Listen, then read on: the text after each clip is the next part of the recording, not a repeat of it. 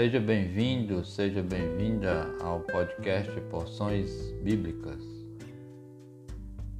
Sobre as Escrituras, a Palavra de Deus, vamos fazer uma reflexão sobre os livros e autores.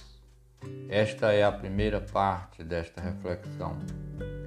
Seguindo a ordem que os livros estão organizados na Bíblia Sagrada, eu vou apresentar a vocês as referências bíblicas que identificam os autores de cada livro. É certo que alguns livros da Bíblia não revelam seu autor, mas o mais importante nesta reflexão é saber que a Bíblia é a palavra de Deus e, como tal, foi inspirada por ele, não obstante ter sido escrita por homens. O primeiro autor foi Moisés. A primeira referência a ele está no livro de Levítico. São esses os decretos, as ordenanças e as leis que o Senhor estabeleceu no Monte Sinai entre ele próprio e os israelitas por intermédio de Moisés. Capítulo 26, versículo 46.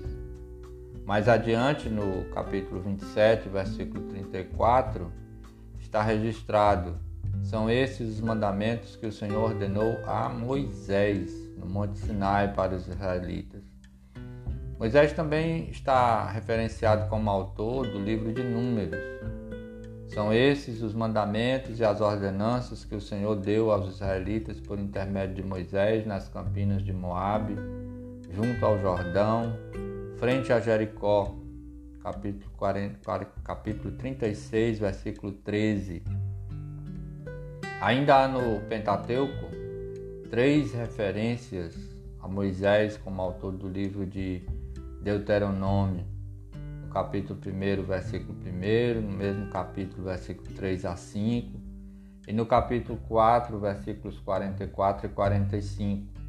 Estas são as palavras ditas por Moisés a todo Israel no deserto, a leste do Jordão, na Arabá, de fronte de Sulf, entre Parã e Tofel, Labã, Azerote de Zaabe. No quadragésimo ano, no primeiro dia do décimo primeiro mês, Moisés proclamou aos israelitas todas as ordens do Senhor acerca deles.